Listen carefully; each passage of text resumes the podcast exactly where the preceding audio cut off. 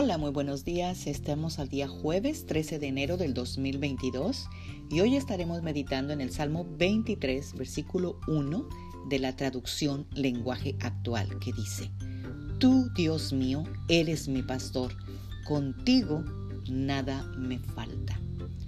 Amada guerrera y guerrero de Dios, estamos a principios aún del año nuevo y muchas veces sucede que desde ya nos estamos preocupando pensando si tendremos lo suficiente para tener un buen año.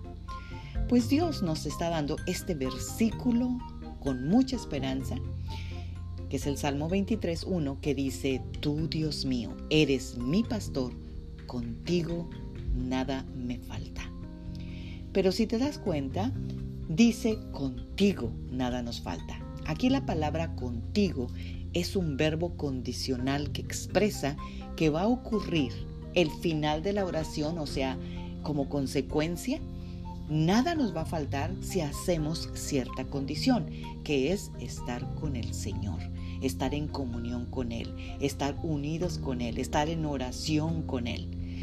Dicho de otra manera, solamente pegadas al Señor o pegados al Señor, nada nos va a faltar.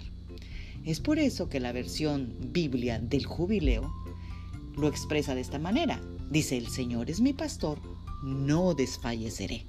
O sea que por tal razón de estar unidos al Señor, no vamos a desfallecer, no vamos a decaer, no vamos a flaquear, no vamos a abatirnos, no vamos a angustiarnos, no vamos a debilitarnos, puesto que estamos con Él y Él está en nosotros, Él es nuestra fuerza, ya que separados de Él, nada podemos lograr o nada podemos hacer.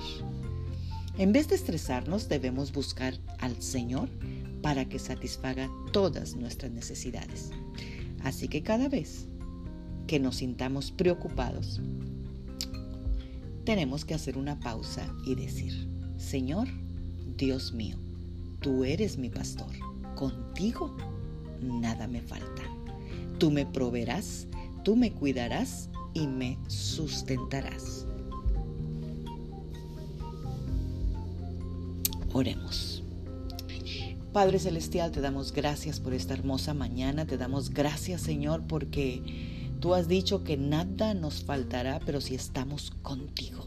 Señor, hoy te estamos pidiendo, Señor, al Espíritu Santo para que ponga el hacer como el querer en nosotros, de no poder alejarnos de ti, Señor, sino que constantemente durante el día estemos meditando en tu palabra, Señor, mientras trabajamos, mientras hacemos algo, mientras manejamos. Señor, que tu palabra esté dando vueltas en nuestra mente, meditándola, comiéndola, analizándola, en vez de estresándonos, en vez de debilitarnos, Padre. Te damos gracias, Señor, por que tú nos has dicho que si vivimos de esa manera, tú suplirás todas nuestras necesidades. Y hoy, Señor, decidimos no estresarnos por las finanzas de este año. En vez de eso, vamos a confesar siempre que tú estás con nosotros, que tú nos provees, que tú nos cuidas, no solamente de mí, sino también de mi familia. Amén. Tengan un bendecido jueves. Magda Roque.